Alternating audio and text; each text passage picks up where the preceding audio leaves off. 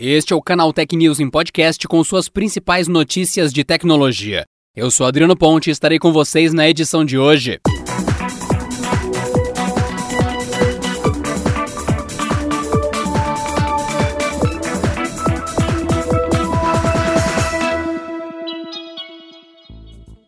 O mundo está mais próximo de uma vacina contra a Covid-19 se depender dos resultados preliminares da fórmula desenvolvida pela farmacêutica da Johnson Johnson, a Janssen. De acordo com os resultados clínicos de fase 1 e 2, com voluntários que receberam uma única dose do imunizante, a vacina contra o novo coronavírus é segura e induz resposta imune. Publicado na plataforma online MedArxiv, o estudo clínico ainda não foi revisado por outros pesquisadores. Com o nome oficial de AD26 COV2.S, a vacina da Johnson Johnson contra a Covid-19 adota uma plataforma vetor viral não replicante através de um adenovírus humano editado geneticamente para carregar a proteína spike do coronavírus. Agora, sua terceira e última fase de pesquisa já está em andamento, inclusive no Brasil.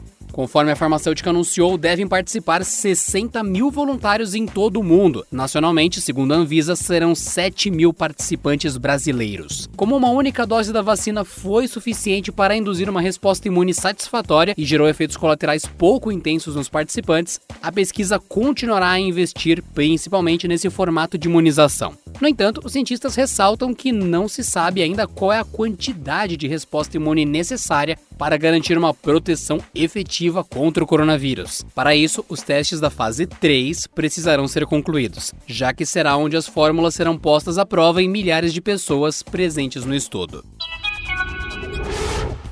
Faltando poucos dias para o evento de lançamento do iPhone 12, a fábrica da Foxconn na China, responsável pelo modelo, trabalha a todo vapor para dar conta da demanda do primeiro iPhone 5G. Segundo o jornal chinês South China Morning Post, funcionários cancelaram suas férias e estão encarando horas extras obrigatórias, com pagamento de bônus acima dos valores praticados anteriormente. Funcionários ouvidos pelo jornal relataram que a maioria dos trabalhadores tem direito a apenas quatro dias de folga por mês e que o volume de horas extras aumentou desde o meio do ano. Um dos entrevistados relatou que a unidade abriu um turno noturno, passando a operar 24 horas por dia, a mudança foi atribuída ao iPhone 12, que teria motivado ainda a publicação de anúncios de vagas de trabalho para atender a demanda de produção. Outra alteração no cotidiano dos trabalhadores foi a adoção de um bônus para funcionários com mais de 90 dias de trabalho na fábrica. Foi instituído ainda uma comissão de 500 yuanes, ou cerca de 400 reais, pela indicação de novos contratados. Outro bônus incentivou o cancelamento de férias e folgas agendadas para essa semana, época em que é celebrado no país o Festival da Lua, que ocorre no outono. Isso porque o valor pago por hora trabalhada triplica nos primeiros três dias da data comemorativa. Depois de disponibilizar o cancelamento de ruído para usuários da versão de desktops do Meet em junho desse ano, o Google anunciou na última segunda-feira o lançamento do recurso para dispositivos Android e iOS. Assim como a ferramenta anunciada em junho, o novo recurso promete reduzir qualquer ruído que não soe como vozes, tal qual choro de crianças, latidos de cachorro e até o barulho do teclado. Para isso, ele usará recursos de inteligência artificial e aprendizado de máquina que serão responsáveis por identificar esses ruídos e filtrá-los de maneira inteligente. O cancelamento de ruídos da versão mobile do Google Meet estará disponível inicialmente para usuários dos planos G Suite Enterprise e Enterprise for Education.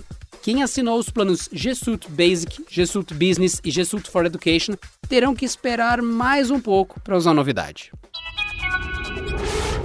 Ainda sobre o Google, o seu serviço de mapa online, o Google Maps, começou a testar uma nova interface dedicada para carros, que é semelhante à presente no aplicativo Android Auto. A novidade foi descoberta pelo site Android Policy e traz botões maiores e acesso a serviços no celular com maior facilidade enquanto dirige. O suposto modo carro possui dois botões na barra inferior, um que dá acesso ao Google Assistente e outro que leva à tela de aplicativos. Durante a navegação na home screen, um terceiro botão aparece na região inferior da interface e dá acesso à tela de navegação. O interessante aqui é a possibilidade de reproduzir músicas diretamente da interface do Google Maps. Aparentemente, a tela de aplicativos vai permitir escolher músicas ou podcasts de serviços como Spotify, YouTube Music, Samsung Music ou Google Podcasts. Além disso, o novo modelo traz dois botões maiores na região superior da home screen, sendo um para chamadas e outro para mensagens. Ao clicar no ícone de chamadas, o Maps exibirá três contatos e as três ligações mais recentes. Segundo o Android Policy, o novo modo de navegação ainda não foi implementado na versão estável do Google Maps, mas alguns usuários já conseguiram pôr as mãos na novidade. Ou seja, pode demorar um pouco para que a interface chegue para todo mundo. A Microsoft pode ter arrumado mais um jeito de convencer os usuários a darem uma chance para o Edge, o seu navegador e que tenta apagar a má impressão deixada pelo Internet Explorer. Segundo o site Windows Latest, a empresa adicionou no aplicativo de configurações do Windows 10 uma recomendação de recuperar definições padrão de navegadores, ou seja, usar o Edge no lugar de outros como Chrome, Firefox e Opera. Desde a atualização de maio do Windows, o app de configurações mostra o perfil do usuário e algumas modificações que podem ser necessárias. De acordo com o Windows Latest, na versão preview da nova atualização, o sistema exibe o aviso caso o usuário não esteja com o Edge como padrão sugerindo que há um problema de utilização. Caso você clique nesse aviso, uma tela aponta as configurações recomendadas pela Microsoft, as quais colocam o Edge como padrão no lugar de outros navegadores. Se o usuário não fizer a modificação, o aviso continua lá sem a possibilidade de ser removido.